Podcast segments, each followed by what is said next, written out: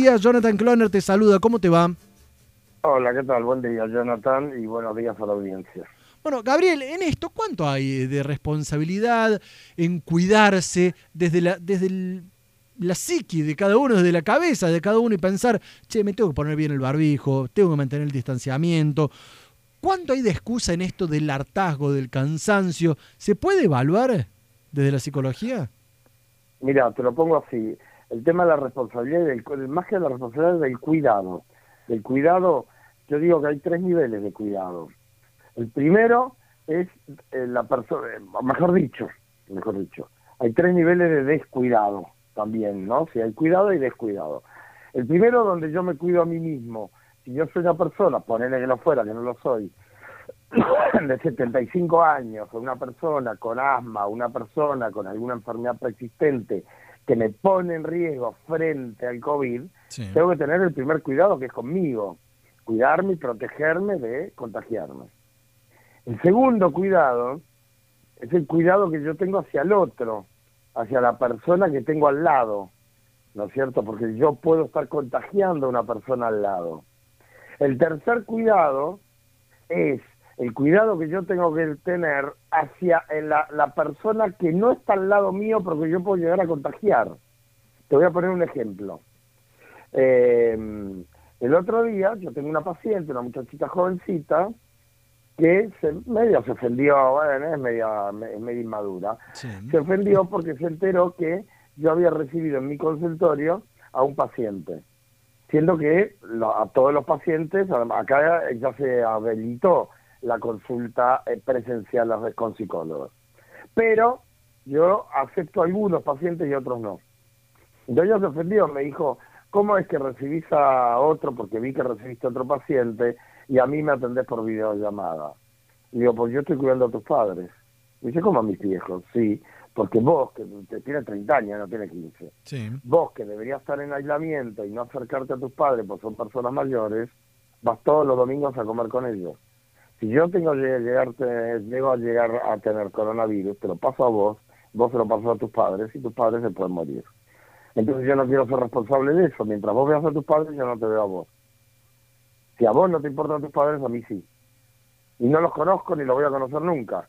Eso es lo que yo llamo el cuidado en terceras, en terceras, ¿no? Ahora, que vos se los plantees a, ella con, en la relación eh, profesional-paciente, ¿es lo mismo o se toma de la misma manera que lo diga un político, por ejemplo, que son quienes nos vienen diciendo estas recomendaciones y nosotros como comunicadores lo pasamos también? ¿Es lo mismo de quién llega ese mensaje, por más que sea exactamente el mismo mensaje? De quién llegue va a depender a quién le llegue. De quién llegue va a llegar, porque... A ver. Uy, se nos cortó, a ver, esto nos, está jugando una lo dice el otro? Está el político que te dice, si tenés derecho a manifestar, pero trata de cuidarte y protegerte y de hacer una manifestación o un reclamo en medio de una cuarentena y una pandemia, no te juntes con gente. Pero tenés otros que convocan a marchas y tenés otros que te dicen que no importa nada y que es todo una infectadura. Entonces tenés políticos de todos, de todos los tipos y colores. De acuerdo a lo que vos pienses, vas a escuchar un político a otro. El político no te cambia la cabeza. Vos escuchás al político que tiene que, que dice lo que vos querés escuchar. Si vos sos K, ¿no es cierto? Probablemente seas una persona más respetuosa de la cuarentena. ¿Por qué? O mejor dicho, si sos respetuoso de la cuarentena, va a ser, ¿se entiende? Es un, es un ida y vuelta.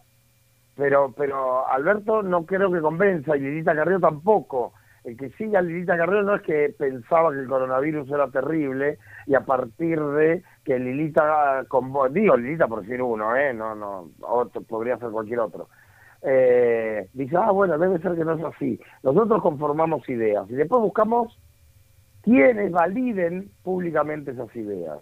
No creo que los políticos convenzan. Los políticos dicen, y ese decir, y ese decir, ah, mira, te voy a poner un ejemplo.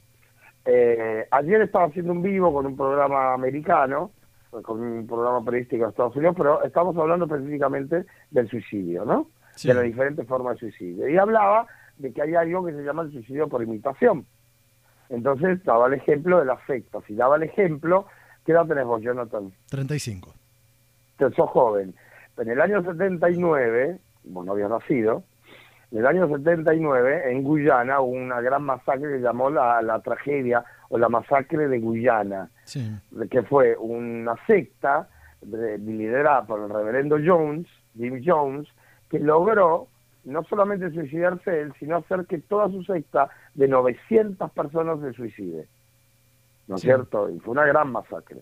Bueno, entonces la periodista me preguntaba, ¿el reverendo Jones tiene la capacidad, va eligiendo? Le digo, no, él no va eligiendo, él tiró un discurso a 10 millones de ¿Quién lo personas. recepta? Y 900 personas lo compran. Tal cual. Y él se queda con lo que lo compran. Él no va a convencer a nadie. Que a esa gente algo le pasaba. Claro, eso lo podemos traer, lo, lo podemos traer al mensaje de cuidémonos, mantengamos el barbijo, la distancia o lo que fuere.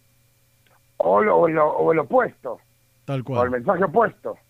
O no nos cuidemos, esto no existe, esto es una mentira. Es decir, la persona que quiera creer que es una mentira va a escuchar a los políticos que dicen eso. Y la persona que quiera creer, ¿no es cierto?, que tenemos que cuidarnos, usar barbijo, mantener la distancia social, que esto que lo otro, va a escuchar a los que lo, lo, lo, lo promuevan.